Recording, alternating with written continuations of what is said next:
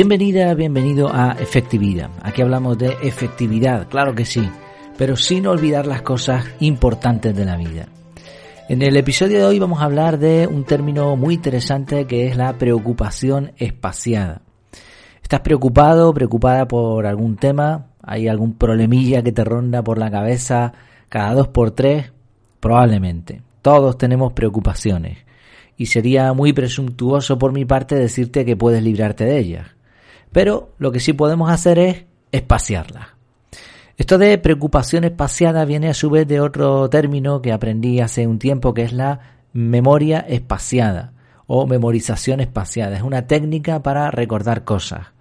Es una técnica que se utiliza sobre todo para alumnos alumnos universitarios, de institutos, etcétera, y consiste en hacer repasos de la información. Bueno, para, también se utiliza mucho para personas que están opositando, ¿no? que quieren sacarse algún tipo de examen, concurso público, algo así, ¿no?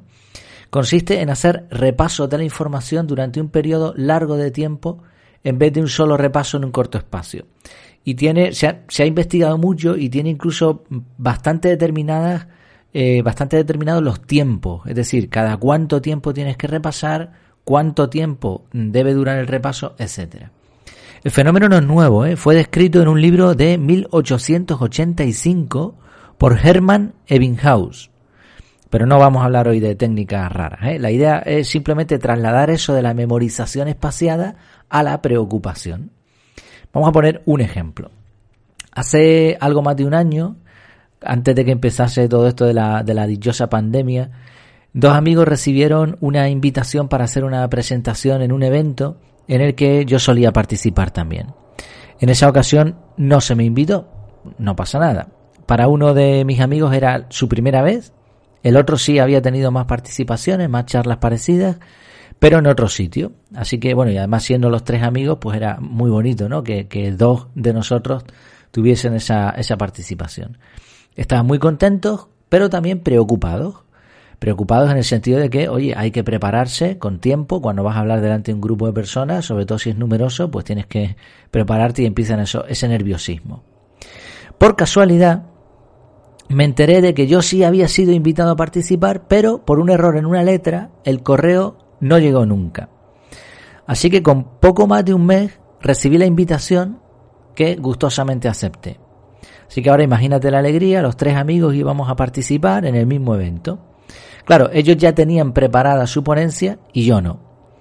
Y aún así no la preparé. No, no quiero ir tampoco de sobrado en plan de, ah, no me hace falta, no, no, ni mucho menos, necesito el mismo tiempo que todo el mundo. Lo que ocurre es que, fiel al estilo CAR, al estilo del método CAR, lo que hice fue capturar la información, bueno, capturar ya estaba capturada porque era un correo electrónico con la invitación, lo que hice fue analizar ese correo, ver qué bloques de tiempo había que poner y entonces simplemente repasé la información en un primer momento para ver de qué iba todo y a continuación programé bloques de tiempo con la antelación suficiente como para que me diese tiempo a prepararme y a ensayar. Esto quiere decir, normalmente yo lo que hago es tres semanas antes eh, me dedico a preparar, dedico una semana dos semanas, ¿no? Me, intento poner margen, eh, dos semanas, mm, bastante tiempo a prepararme. Y en la tercera semana, en la misma semana del evento, ensayo. Ese es más o menos el planning que tengo yo, pero eso me sirve a mí, ¿eh? no quiere decir que sea el ideal. Incluso a veces he visto que las, las tres semanas de antelación es mucho. Esto no quiere decir que no me vaya preparando. A mí se me van ocurriendo ideas porque como ya repasé la información en un primer momento, cualquier cosa que creo que pueda encajar, la voy añadiendo. Sí, ya digo, ni demasiado pronto ni demasiado tarde. ¿Qué ocurrió? Que unas tres semanas más o menos antes del evento, ¡pa! coronavirus por todos sitios, evento cancelado. ¿Y qué pasó con la preocupación mía? Pues no la tuve, no la tuve nunca. Al principio no me enteré y después cuando ya me tocaba preocuparme, el evento se anuló. O sea, no hubo ningún momento en el que yo estuviese concentrado en eso y preocupándome. No gasté tiempo en eso, que al final terminó cancelándose. Por contra, mis amigos, que los pobres estaban ahí muy ilusionados, gastaron su preocupación al principio y no les sirvió de nada. Podría contarte más anécdotas parecidas, ¿eh? de cosas que hemos dicho en familia. Pues mira, esto no vamos a pensarlo ahora porque no tiene sentido. Ya nos tocará preocuparnos más adelante. ¿Y qué ha pasado? Al final no fue necesario preocuparnos. Que si una, una boda, una fiesta cancelada, que si unas pruebas médicas que al final te dan un resultado distinto al que pensabas, etcétera. O, o, planeas un día para hacer no sé qué cosa y estás súper preocupado que salga bien y al final sale todo distinto y no pasa nada. Entonces, bueno, como vemos, en muchos casos se puede espaciar la preocupación. Esto, de hecho, es una técnica que se utiliza también en coaching, ¿no? Coaching. Se le suele pedir a alguien que este tipo de personas que están anclados en las preocupaciones, que están todo el día preocupados, primero que las ponga por escrito, en un papelito. Cada preocupación en un papelito. Y ahora que guarde esos papelitos en una caja cerrada y que no la abra. Y dentro de un mes que recupere esa caja y vaya sacando esos papelitos y vaya viendo cuántas de sus preocupaciones se cumplieron.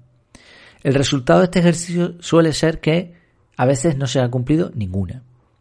Bueno, pues vamos a hacer lo mismo, vamos a plantear, hemos visto un ejemplo práctico, hemos visto este, este ejercicio, ¿no? Vamos a plantear cómo hacerlo de forma un poco más metodológica. Y por supuesto utilizando el método CAR, pero no te preocupes que te lo voy a explicar. Como siempre, ya sabes que también tienes un descuento para hacer el curso completo en donde vas a poder aprender cómo se utiliza este método, en qué consiste. Y bueno, te lo recomiendo porque la verdad que está funcionando muy bien. Pero igualmente te explico cómo podrías hacer esto siguiendo el método. Primero, la C del método CAR, capturar. El simple hecho de ponerlo por escrito hace que la preocupación se clarifique, sale de tu mente y va a un sistema externo. Segundo, la A del método CAR sería analizar. Así que lo que tenemos que hacer cuando rescatamos esa captura es pensar si realmente es una preocupación. Si es así, ahora la pregunta clave, y este es el punto clave del episodio de hoy, es hacernos la pregunta, ¿cuándo me tengo que preocupar de esto? Recuerda que la idea es espaciar la preocupación. Así que no solamente cuándo tienes que empezar a preocuparte, sino qué bloques de tiempo vas a tener que añadir a tu calendario para atender esa preocupación. Y a lo mejor solamente te hace falta una semana, unos días antes de que suceda eso que tanto te preocupa. Bien, cuando lo tengas claro, lo programas y listo. Desde el momento que hagas esto hasta que te toque empezar a preocuparte, va a, te va a venir a la cabeza esa situación. Si te acuerdas de que lo has eh, agendado, perfecto, porque tú dices, bueno, no me tengo que preocupar ahora porque eso ya está anotado. Si no te acuerdas, vete a tu calendario y busca, busca por ese evento, mm, no sé, prueba médica, pues busca y vas a encontrar que todavía no te toca preocuparte, vas a encontrar un bloque de tiempo en el futuro, así que tranquilo, eso te va a liberar. Es posible que desde el momento que haces esto, que, que agendas en tu calendario los bloques de tiempo correspondientes a la preocupación, es posible que entre medias sucedan cosas te lleguen capturas, correos, mensajes, o tú mismo anotes cosas que tengan que ver con ese evento y que modifiquen lo que va a ocurrir. Es incluso posible que lo que te preocupaba tanto, lo que tú pensabas que te iba a preocupar tanto en el futuro, se anule totalmente. Entonces, cuando llega la R del método CAR, que la R es revisar, vas a ver tu calendario, vas a ver qué te toca hacer y vas a ver eso que tanto te preocupaba, ese bloque de tiempo, que ahora sí te toca preocuparte, y a lo mejor simplemente tienes que borrarlo porque ya no sirve para nada. Que no, que sigue estando ahí, que sigue estando esa preocupación ahí, que es necesario que la atiendas, pues te toca ahora, en ese momento.